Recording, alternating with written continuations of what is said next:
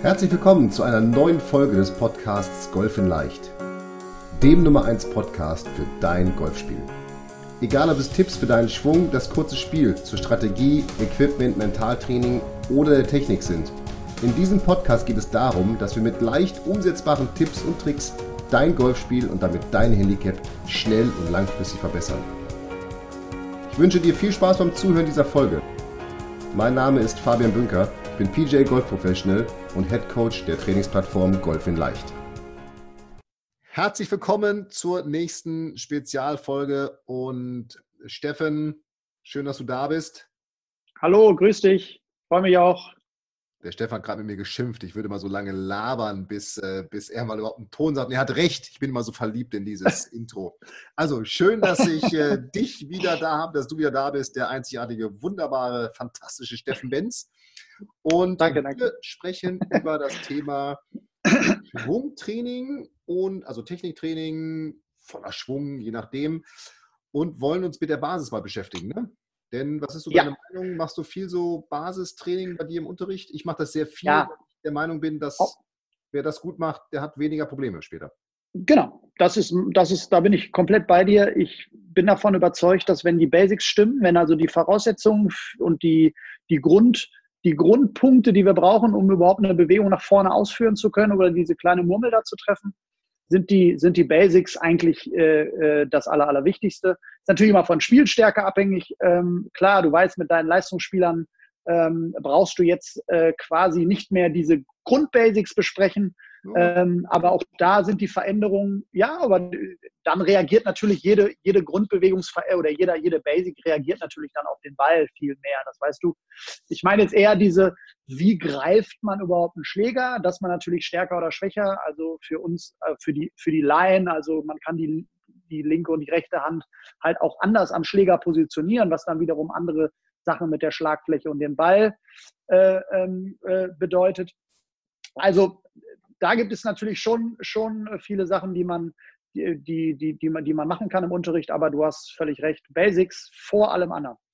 Ja, ist jetzt auch so. Und tatsächlich ist es ja auch so, dass wenn man mal so von den, ja, von den Profis, ne, das sind immer die, die, äh, die, die sind jetzt nicht der Maßstab, was das Golfspiel angeht, finde ich für uns Hobbygolfer, aber ich finde, man kann sich bei denen wahnsinnig viel im Training abgucken, denn auch da hört man immer wieder, ey, ich muss heute auf die Range stellen, ich muss Griff, Ausrichtung, Stand und sowas kontrollieren und checken und gucken, dass das passt. Und dann sage ich mir immer, naja, wenn die das machen, die damit Geld verdienen, dann ist es eigentlich für uns Hobbygolfer eigentlich ein Muss, das auch zwischendurch zu tun. Definitiv. Was ich mit meinte mit diesen Leistungsspielern ist halt einfach, die haben einen gewissen Grundstock schon inne und gerade ein Profigolfer weiß, wie man am Ball steht, aber natürlich ja, auch das muss man er. optimieren, sollte ja. er muss, wo man auch bei einigen exklusiven Schwimmen da nicht das Gefühl hat, aber auch auf der Tour. Ja, aber haben für sich einen Weg gefunden, ne? Ja. ja, jeder hat für sich einen Weg gefunden. Ähm, aber, aber grundsätzlich äh, hast du völlig recht. Also wenn, wenn da auf jeden Fall mal die Kenntnis über die Zusammenhänge auch einem, bei einem guten Spieler nicht vorhanden sind. Und das ist für mich immer ganz wichtig, dass ich dem Spieler auch erkläre, warum er irgendwas machen muss, damit er es nachvollziehen kann. Mhm. Und wenn, die, wenn das Grundverständnis nicht da ist, dann wird es verdammt schwierig, das auch vielleicht alleine auf einer Golfrunde umzusetzen. Dann lass uns doch mal mit dem fast schon heiligen Gral, mit dem Griff anfangen. Ja. Denn das ist ja doch irgendwie so die Ursache für alles, denn das Entscheidende ist ja, der Griff kontrolliert die Schlagfläche und die Schlagfläche ist, wir machen das jetzt mal pauschal, so für 80 Prozent dafür verantwortlich, wohin der Ball fliegt. Was ja. würdest du denn sagen, was macht denn einen funktionalen und umsetzbaren Griff aus? Ja, das ist jetzt der Zeitpunkt äh, im Podcast, wo man wo sich wir ausmachen, wo man sich, wo man, wo, nee, nee, wo wir nicht ausmachen, aber wo man sich ein Bild wünscht, weil natürlich Ach, ähm, äh, jetzt das zu erklären für den für den äh, für den Spieler, der jetzt zuhört, einfacher ist als wenn das äh, oder wenn das auch sehen kann, was ich im Prinzip erkläre. Aber ich versuche es so einfach wie möglich zu erzählen äh, oder zu erklären. Erstmal unterscheidet sich der Golfgriff äh, das wissen viele aber schon natürlich ähm, zwischen dem, dem, dem Griff, der durch die Handfläche läuft, wie zum Beispiel an Patten, die ersten Folgen, die wir gemacht haben, ähm, und natürlich der Griff fürs lange Spiel, wo wir versuchen, dass der Schläger grundsätzlich etwas mehr durch die Finger läuft. Jetzt ist das so leicht gesagt, etwas mehr durch die Finger. Wir müssen uns das so vorstellen und so erkläre ich es eigentlich grundsätzlich, wenn wir den Schläger an unsere linke Körperseite nehmen, das heißt, der Schläger liegt plan auf dem Boden auf mhm. und ähm, nehmen den Schläger halt quasi neben unseren linken Oberschenkel, dann ist die Möglichkeit, ähm, durch die Anatomie der Hand und durch die Anatomie des Arms möglich, dass wir den Schläger ähnlich greifen, als würden wir eine Tasche greifen. Also das heißt, oder einen Korb, den wir uns gerade geholt haben vom Ballautomaten. Das heißt also, wir lassen den Schläger durch, die, durch, die, durch den unteren Teil der Finger laufen und versuchen im Prinzip mit dem Daumenballen ähm, keinen Kontakt zum Schläger zu haben. Der Daumenballen ist der Ballen, der am Daumen liegt, darum heißt er so. Mhm. Und der Kleinfingerballen selber ähm, liegt Arzt, halt oben. Ja, es ist wie gesagt, die 15 Jahre, die ich Medizin studiert habe, die kann ich auch nicht. Aber grundsätzlich, grundsätzlich ist es so, dass, die, äh, dass, der, dass der Kleinfingerballen halt oben auf dem Schläger liegt, sodass der Schläger selber im Prinzip durch das durch das Glied, ist jetzt schön, wenn man das jetzt sehen könnte, wie ich es jetzt selber vormache gerade oder mir selber vormache, äh, läuft der Schläger quasi durch die Finger, das heißt durch, den, durch das mittlere, ungefähr mittlere, seitlich gegriffen, wohlgemerkt, durch das mittlere Glied des vorderen, äh, des, des Zeigefingers und läuft dann quasi quer unterhalb äh, dieses Handballens lang sodass, wenn man den Schläger mit der linken Hand gegriffen hat, die Rechtshänder unter uns, und man den Schläger dann von der linken Position vor den Körper nimmt, würde man im Prinzip oben auf dem Schläger ein, und das ist für mich der wichtigste Part, den wir beim Greifen äh, äh, innehaben müssen, einen deutlichen Winkel zwischen Unterarm und Handrücken sichtbar sehen. Das heißt also, es ist wirklich so, dass der Schläger dann den dass der, die Hand da den Schläger so umgreift, dass vor der Körpermitte also ein Winkel zwischen Unterarm und Handrücken ist. Im Idealfall ist dann immer noch ein Knöchel zu sehen, äh, ein, zwei Knöchel der, der linken Hand in der Draufsicht. Und wir haben dann zusätzlich sogar noch diese Falte ähm, zwischen Daumen und Hand, die dann zur rechten Seite, äh, zur rechten Schulter zeigt.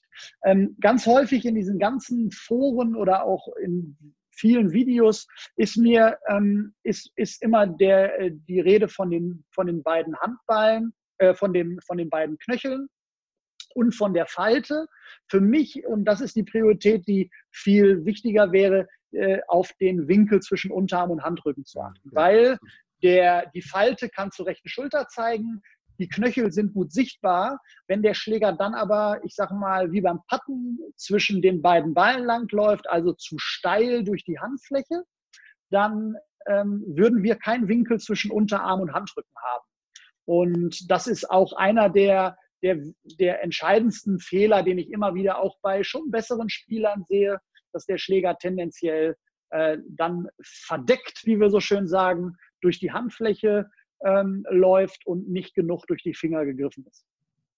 Die rechte Hand positionieren wir seitlich neben die linke, sodass die Daumen übereinander sind und ähm, wir dann die Verbindung mit dem kleinen Finger und dem Zeigefinger so aufbauen, entweder ineinander, interlocking verschließen oder übereinander ähm, greifen, sodass wir auf jeden Fall eine Verbindung haben. Es gibt auch einen Zehn-Fingergriff, machen auch einige, also wo wir keine Verbindung haben.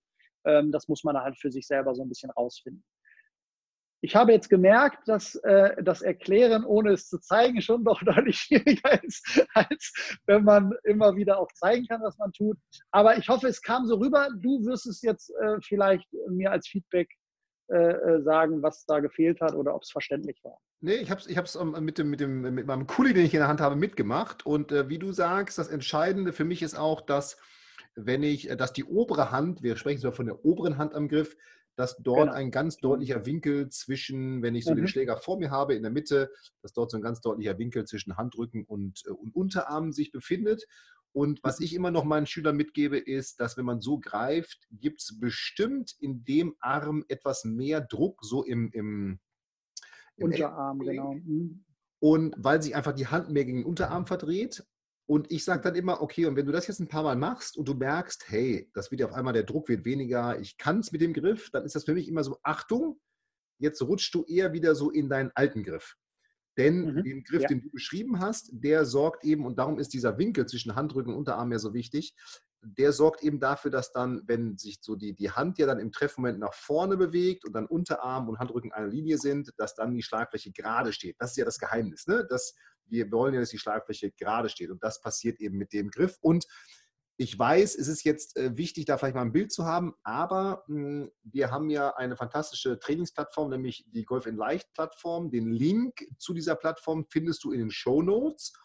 Und dort gibt es ganz viele Videos zum Thema äh, Griff, also nicht nur Trainingstipps von Steffen sind dort online, sondern da gibt es eben dann auch ganz viele Trainingstipps nochmal oder auch Videos zum Thema Griff, wie man greifen soll, sodass man sich das dann nach dem Podcast hier auch nochmal in einer kostenlosen Testphase ja nochmal visuell zu Gemüte führen kann, wenn man jetzt das nicht mehr so parat hat.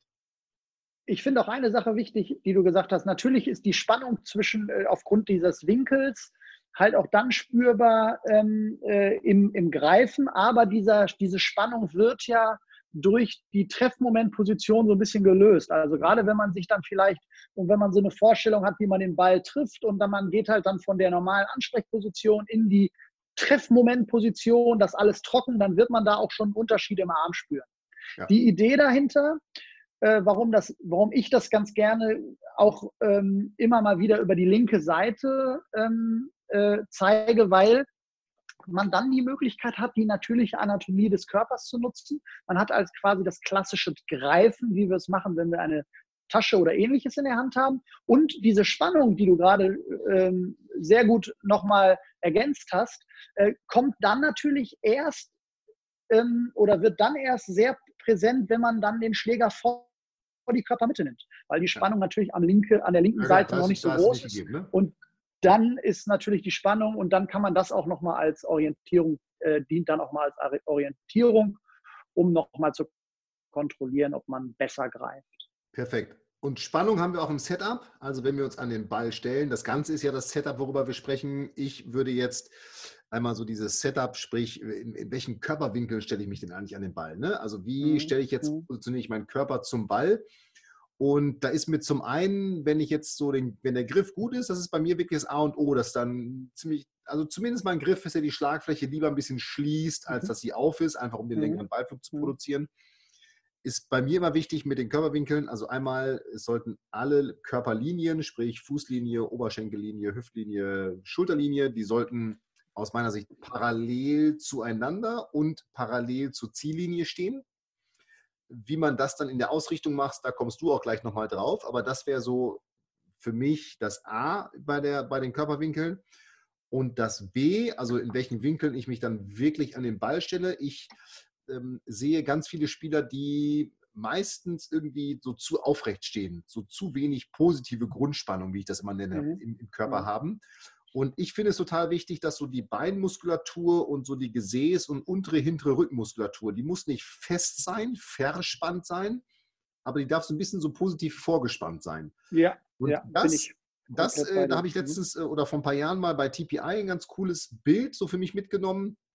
Die haben mhm. gesagt, naja, das ist so vergleichbar. Früher im Sportunterricht hat man so den, den Strecksprung, hat man das, glaube ich, genannt. Ne? Hock-Strecksprung, heute heißt genau. es Hop, ja. Jump. Also, dass ja. man sich so an den Ball stellt, als wenn man so aus dem Stand hochspringen wollte. Weil dann mhm. gehe ich ein bisschen in die Knie, ich schiebe meine Hüfte nach hinten raus und ich habe so meinen Oberkörper so ein bisschen vorne. Und das finde ich so ganz, ganz gute Körperwinkel, die, glaube ich, jeder einnehmen kann. Es sei denn, man hat jetzt irgendwelche schweren OPs hinter sich, aber das ist, glaube ich, was, was ja. man so als Bild ganz gut mitnehmen kann. Einmal alle Körperlinien parallel zueinander und zur Ziellinie und so von der Seite gesehen die Körperwinkel so, als wenn man bisschen so, also als wenn man so, so, wie gesagt, wirklich so einen Strecksprung machen wollte. Ein bisschen in die mhm. Knie. Mhm. Das Wichtige ja. ist, die nach hinten raus, Oberkörper nach vorne und die Arme dürfen so locker lang unterhalb der Schultern von der Seite gesehen aus, mhm. aushängen. Okay. Ja, cool. Und dazu, und das finde ich auch immer noch wichtig, kommt dann die Ballposition. Und wenn ich jetzt, mhm. wir reden jetzt ja darüber, dass die Basis perfekt ist. Steffen, du hast ja gerade schon den perfekten Griff sozusagen erklärt dann würde ich tatsächlich sagen, okay, bei der Ballposition, so die, die Wedges und die kurzen Eisen, die liegen ja, so in der, in der Mitte, Ballposition mhm. mittig vom Stand. Und je länger der Schläger wird, desto weiter wandert diese Ballposition zum vorderen Fuß, bis ich dann beim Driver ne, mit, dem, mit dem Ball so auf Höhe der, der vorderen Ferse mich befinde.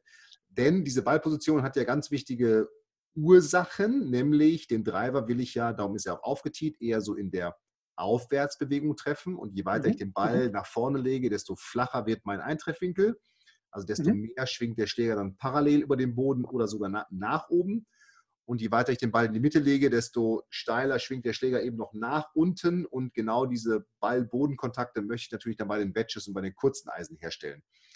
Und Vielleicht für die, für die, Entschuldigung, für die, für die Hörer nochmal ganz interessant, wie würdest du den Stand anpassen? Ich sag mal, wenn wir mal drei Schla Schlägerarten haben, Eisen, Holz, Treiber. Ah ja, gute Frage. Das haben wir, ja, sehr gut, ja. Äh, lass mich kurz die Ballposition abschließen. Ja. Die Ballposition würde ich nämlich, und das ist auch immer noch ein Fehler, den ich mitkriege, ich definiere die Ballposition immer über die beiden Fersen.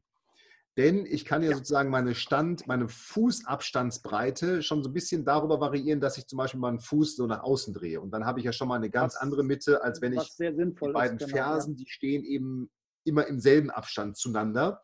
Und darum das wirklich dann gerne mal aus der Frontalen kontrollieren mit einem Spiegel oder von einem Kumpel oder von einer Freundin auf der Driving Range, dass wirklich dann die als Ball äh, oder als, als Anhaltspunkt so die beiden Fersen genommen werden. Wenn du mich jetzt nach Standbreiten fragst, würde ich sagen, ich fange mal beim, beim einem Wedge an, da würde ich sagen, vielleicht ein bisschen breiter als hüftbreit. Ja. So ein mittleres bis langes Eisen würde ich sagen, das ist eine, eine, eine Fußbreite breiter auseinander. Und so den Driver würde ich wirklich sagen, der darf schon deutlich breiter als die, Ball, als die Hüftbreite sein, einfach um, ich sag mal, ja auch die da spiegelt sich ja letztendlich nur der Wunsch nach Stabilität wieder, nämlich beim Wedge mhm. brauche ich nicht so viel Stabilität, weil ich nicht so eine hohe Schlägerkraftgeschwindigkeit habe. beim Driver, wenn ich natürlich Kette gebe, dann muss ich auch stabil, stabil stehen. Insofern ändert sich dann, da hast du völlig recht, auch mit der, mit der Ballposition auch die Standbreite letztendlich. Ich, ich erkläre mal, ich erkläre immer gerne, weil du gerade auch Stabilität sagst beim Driver. Ich erkläre halt immer ganz gerne, dadurch, dass der Ball ja links, links der Mitte liegt, bringt natürlich auch eine Standbreite und eine breitere Standbreite natürlich mit sich, dass ich grundsätzlich weniger Translation, also weniger seitliche Verschiebung produzieren ja. kann. Was, ist, was ich ja natürlich gerade beim Driver eigentlich auch bewusst möchte. Ich möchte ja eine Rotationsbewegung hinterm Ball eher erzeugen und darum hilft so eine Standbreite auch dabei, wirklich im Zentrum zu drehen, also zentralrotatorischer, wie man so schön sagt. Ähm, und äh, ja, Dr. Benz bist du auch so voll. Ja, ja. Ich merke das ja, ja, ich das in, in, Fachkreisen, in Fachkreisen ja. so genau. Und äh, aber man kann sich halt ein bisschen mehr um die eigene Achse drehen und, und, und das hilft natürlich auch, da hilft natürlich auch die Standbreite bei. Ja, ja, absolut. Cool. So, das wäre ähm, ja, Griffsetter Ballposition. Und jetzt, du würdest jetzt mal auf was eingehen, das finde ich brutal wichtig, nämlich die Ausrichtung. Denn ja, ja da haben wir beide so was Ähnliches beobachtet. Ich habe schon gemerkt, ich habe die Themen bekommen, die man am besten mit Bild erklären kann. Absicht. Aber auch da versuche ich, voller Absicht. Ich habe ähm, gedacht, der, der Dr. Benz, der kann das, äh, der, ja, der kann sprechen. Ja. Ähm, und zwar ähm, bei der Ausrichtung grundsätzlich erstmal die Kenntnis darüber, dass äh, jeder, und da haue ich jetzt einfach mal einen raus, dass jeder, der mit dem Körper sich zum Ziel ausrichtet und vielleicht sogar die ein oder anderen Experten, die sich den Schläger an, an die Schulter oder auf die Knie legen zum Ziel, ähm, nicht so unbedingt einen Plan davon haben, wie man sich grundsätzlich ausrichten sollte. Ich habe, äh, ich mache das immer ganz, ich versuche das immer lustig darzustellen in meinen Mannschaftstrainings und habe gesagt, ihr dürft alles machen, nur macht das nicht. Und wenn ihr es macht, sagt ihr, ihr habt nicht bei mir Unterricht. Ja. grundsätzlich, genau, genau. ja, grundsätzlich, grundsätzlich geht es um Folgendes. Genau. Grundsätzlich geht es um Folgendes. Ähm, die Ausrichtung, und darum heißt es auch nicht Ziel, sondern Ausrichten, ist so zu verstehen, dass wir immer eine Körperlinie, und wir sprechen dann von allen Linien, also Schulterlinie, Knielinie, Hüftlinie, dass alle Linien erstmal bei einem Rechtshänder links am Ziel vorbei zeigen sollten. Warum ist das so? Weil wir mit zwei Linien, von zwei Linien sprechen. Wir haben einmal die Körperlinie, die wird definiert über die drei Linien, Knielinie, Fußlinie, Hüftlinie, Schulterlinie. Und wir haben die Ball-Ziellinie. Das ist, wie der Name schon nach, sagt, die Linie zwischen Ball und Ziel. Grundsätzlich sind diese beiden Linien immer parallel zueinander. Das heißt also, wir haben zwei Linien, die sich nicht treffen. Bedeutet also, wir müssen uns so aufbauen, dass wir, wenn wir an unseren Schultern vorbeischauen, immer grundsätzlich links am Ziel vorbei gucken, wenn mhm. wir gerade an den Schultern vorbei mhm. oder wenn wir, wenn wir gerade an den Schultern vorbeischauen würden. Ähm, und äh, das kann man natürlich in der Ausrichtung, ich könnte jetzt einmal die Routine erklären, das würde aber jetzt den Rahmen sprengen. Grundsätzlich würde ich einfach, und das könnt ihr, könnt ihr natürlich auch im Kleinen dann schon zu Hause auch als als, als Chip-Übung oder wenn ihr euch ein Ziel sucht, vielleicht an der Wand oder eine Lampe, dann wäre das Ziel, dass wenn ihr euch ausrichtet, euch einfach mal die Füße, äh, die den Schläger an eure Fußspitzen legt und einfach mal schaut, wo eure Fußspitzen hin zeigen.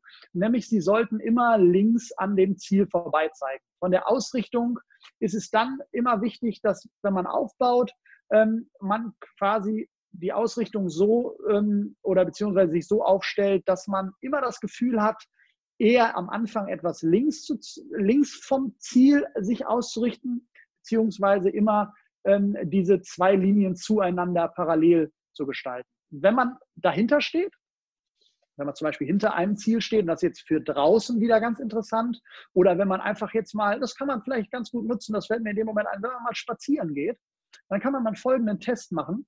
Man würde jetzt im Prinzip einen Stock oder, oder, oder einen Schirm oder vielleicht sogar eventuell äh, den Finger nehmen und würde im Prinzip schauen, dass man in erster Linie mal äh, das rechte Auge schließt und dann äh, mit, dem, mit dem rechten Auge quasi, äh, mit dem linken Auge quasi ein Ziel anvisiert und da quasi ähm, äh, den Finger drauf legt. Und wenn man jetzt das rechte Auge öffnet und das linke Auge schließt, dann versetzt sich äh, der oder springt quasi der, der Finger nach links und das wäre der, das Versetzen wäre im Prinzip die Ausrichtung der äh, genauso Pi mal Daumen, die Ausrichtung der, äh, des Körpers, sodass man ein Gefühl hat, dass man bei läng länger entfernten Zielen einfach eine, ein viel größeres Springen des, äh, der Hand hat.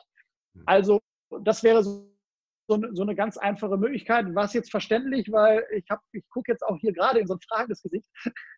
ähm, also das wäre jetzt einfach mal die Möglichkeit, um, ähm, um vielleicht eine Idee dafür zu haben, dass die Körperlinie immer links am Ziel vorbei zeigt bei der Ausrichtung und nicht zum Ziel. Das sehe ich übrigens genauso. Ich bin mir sicher, da kriegen wir jetzt ganz viele E-Mails zu, weil ganz viele denken, dass das sozusagen dass die, äh, die Fußlinie und die Balllinie sich ja. irgendwann im Ziel treffen müssen. Und ich bin auch der Meinung, die treffen sich irgendwann in der, keine Ahnung, ganz im Horizont, aber äh, das darf eher parallel zueinander sein, bin ich genauso. Ich habe mir gerade nur gedacht, und darum war ich so ein bisschen, ich gebe es zu, abgelenkt, weil ich habe an Thomas Gottschalk und Wetten das gedacht. Und da hieß es ja immer, hm, liebe Kinder, macht das nicht zu Hause. Und ich habe jetzt einfach nur gedacht, okay, liebe Autofahrer, macht das nicht beim Autofahren. Wenn ihr diese so, ja, genau. im Auto hört, ja. dass ihr jetzt nicht anfangt, da euer mit dem Daumen und Augen zu und sowas, euer, euer Darum habe ich gesagt, beim draußen beim Spazierengehen. ja, wichtig, genau, genau. Also das oder das, zu Hause oder Das irgendwo. klappt doch nicht, wenn, wenn, wenn immer diese, diese Abstandsmarkierungen kommen, alle 50 Meter. Das fängt man immer wieder neu an. genau, also darum, äh, da, da aufpassen und das zum Thema Ausrichtung. Ein letzter Punkt war uns noch wichtig, hm, so als Basis, denn aus dieser guten Basis kommt dann natürlich auch ein Schwung. Mein Ansatz ist immer so, starte mit null Fehlern.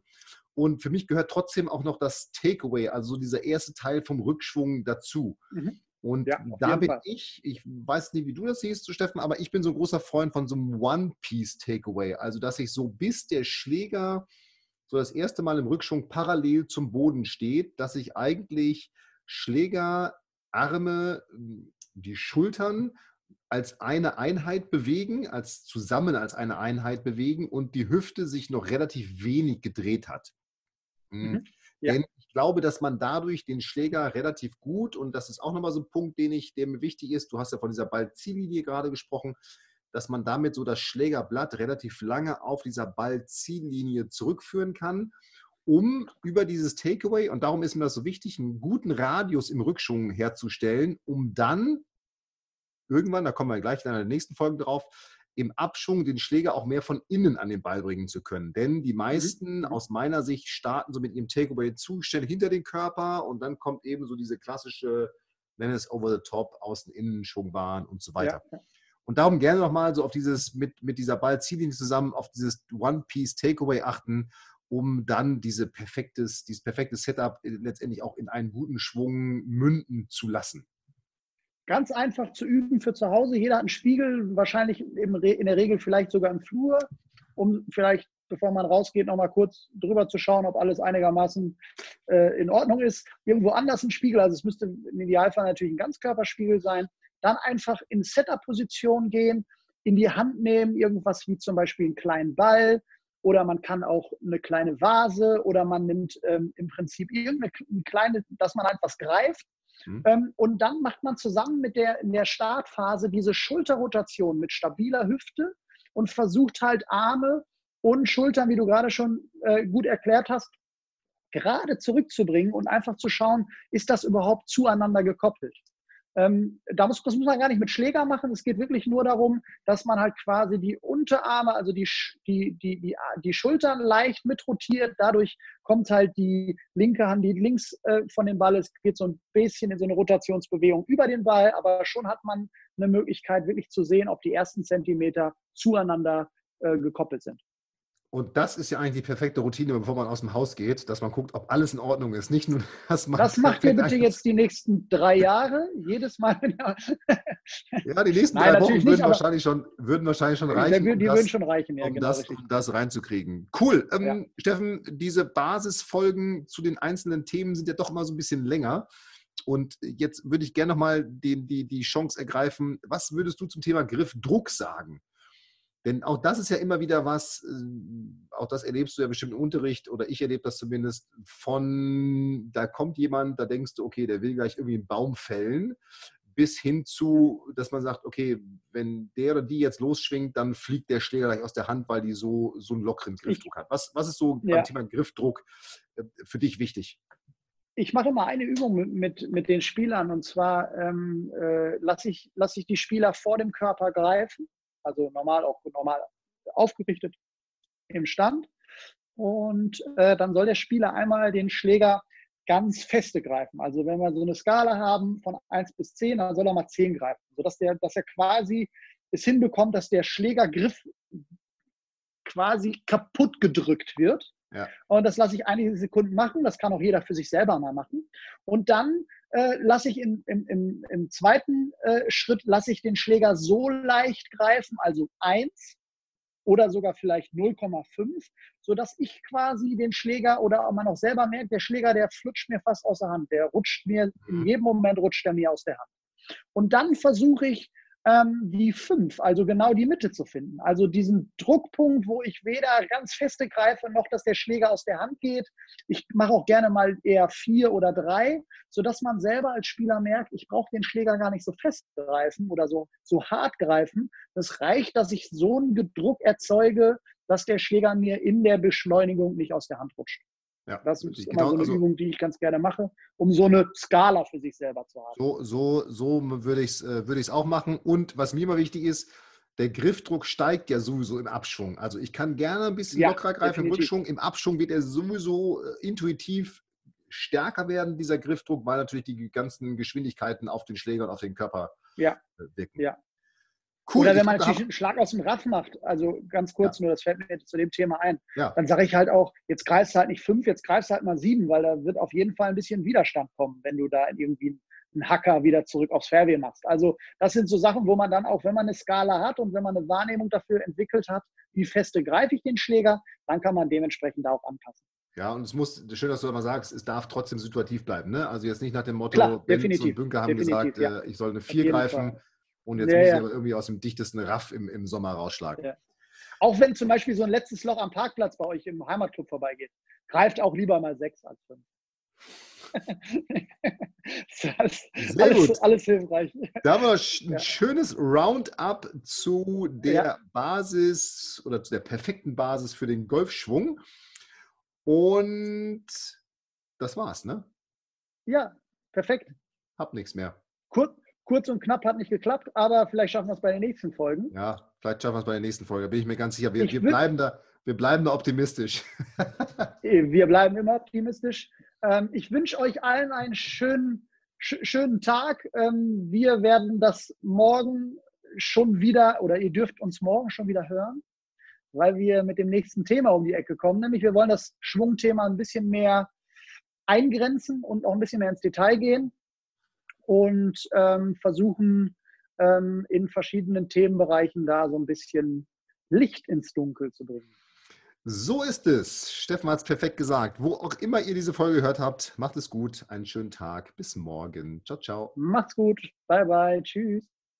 Vielen Dank, dass du die Folge bis zum Ende angehört hast. Und wie immer freuen wir uns über ehrliche Bewertungen auf iTunes zu unserem Podcast. Und wenn du Bock und Lust auf noch mehr Trainingstipps und komplette Trainingspläne für dein Golfspiel hast, dann schau dir doch einfach mal unsere Trainingsplattform Golf in Leicht an und teste sie kostenlos für 14 Tage. Gehe dazu einfach auf www.golf-in-leicht.de und klicke auf kostenlos testen und schon kann es losgehen. Und solltest du weitere Fragen zu Golf in Leicht, deinem Golfspiel oder dieser Podcast-Folge haben, so schreibe mir doch einfach eine E-Mail an hallo at golf-in-leicht.de und ich verspreche dir, ich werde auf jede E-Mail eingehen. Und jetzt viel Spaß mit deinem Golfspiel und ich freue mich schon, wenn wir uns in der nächsten Podcast-Folge wiederhören. Bis dahin, dein Fabian.